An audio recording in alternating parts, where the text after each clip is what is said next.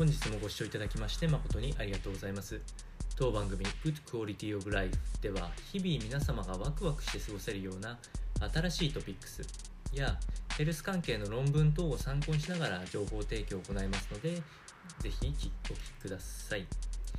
それでは本日のテーマですけれども SNS と食習慣こちらの相関関係についてのご説明をしていきたいと思います。え本日の内容は食欲に関する専門誌のアペタイトによる研究チームの、えー、調査結果あこちらからあ紹介をしていきたいと思います。えー、大きなテーマといたしましては SNS 上で、え、公開している投稿の食生活っていうのはこれはおおよそその個人の、食習慣を把握できるような内容になっていることが、え、調査結果から分かったというところでした。えー、大学生370名ほどがあ Facebook 上での友達及び自分自身の食事生活を報告したところ、まあ、そういう相関関係が見られたと。つまりまあ食の好みっていうのが非常に顕著に現れるのが SNS の投稿上であったというふうに言われております。こちらの論文に関してはイギリスのアストン大学のホーキンス准博士らも同様のコメントを言っているというところです。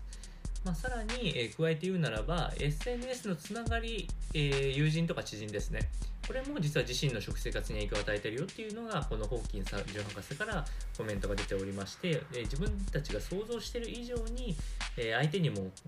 食生活の影響を与えているということが分かっておりますので、まあ、できれば投稿内容は十分に注意するべきではないかというふうに提言をしております。まあ、これはおおよそ若年層に、え、やはり大きくこの消費パターンに大きな影響を与えるということが分かっている状況ではあるんですけれども、まあ、こういうまあ、感染症等でなかなかあの健康が維持するのが大変な世の中になってきた場合は、